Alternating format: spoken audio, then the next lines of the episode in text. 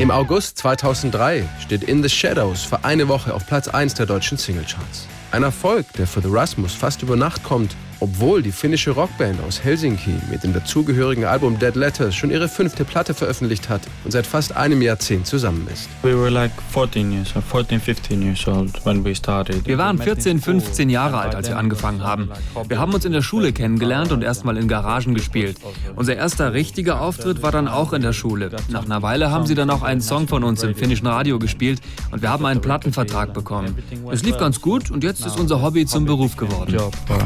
Harte Rockmusik war von Anfang an die bevorzugte Stilrichtung der vier Musiker, erklärt Bassist Eero Heinonen weiter. Auch ihr Bandname klang ursprünglich sehr viel mehr nach harten Jungs. The Rasmus is just a name. The Rasmus ist einfach nur ein Name. Man kann es sich leicht merken, aber es hat eigentlich nichts zu bedeuten. Der Originalname war Trashmus und das ist ja eher ein Heavy Metal Bandname. Wir haben das vereinfacht. Heavy Metal Band name, but we made it more simple. In Finnland erspielten sich The Rasmus erste Achtungserfolge und feilten an ihren Songs. Gerade ihre Anfangsjahre, Mitte der 90er, waren eine ziemlich spannende Zeit für die Band.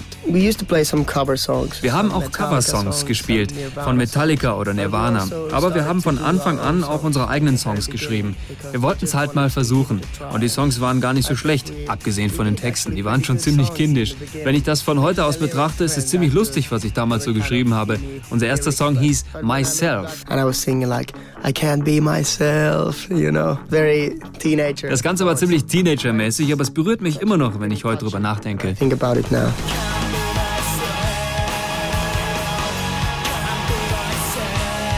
Diverse Tourneen mit angesagten Bands wie Roxette, den Red Hot Chili Peppers oder Him bringen der Band die notwendige Erfahrung und den richtigen Schliff. Him is a great band. Him ist eine großartige Rockband. Für mich sind ihre Texte aber ein bisschen zu verzweifelt und zu düster. Abgesehen davon ist es aber toll, wenn finnische Bands erfolgreich sind. It's great to have Finnish bands succeeding. 2001 wird ihre Single F -F Falling in Finnland zum Hit des Jahres. Ein wichtiger Schritt für die Band.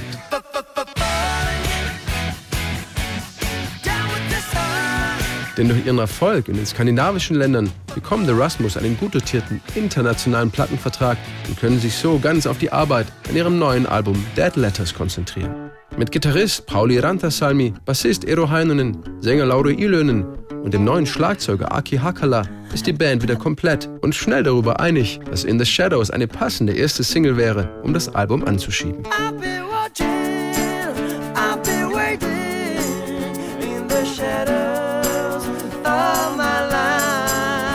In the Shadows platziert sich weltweit in über 20 Ländern hoch in den Charts, erreicht in Großbritannien Platz 3, in Finnland, Neuseeland und Deutschland jeweils sogar Platz 1. The Rasmus werden außerdem für die Single und das Album mit zahlreichen Preisen ausgezeichnet. Für Sänger Laudi ist In the Shadows ein wichtiger autobiografischer Song, weshalb er auch den Text dazu geschrieben hat. Das ist meine ganz persönliche Meinung zur finnischen Armee. Ich will nämlich nicht in die Armee, um das Töten zu lernen. Ich will lieber Musik spielen und die Leute damit glücklich machen. So that's my statement. One of them.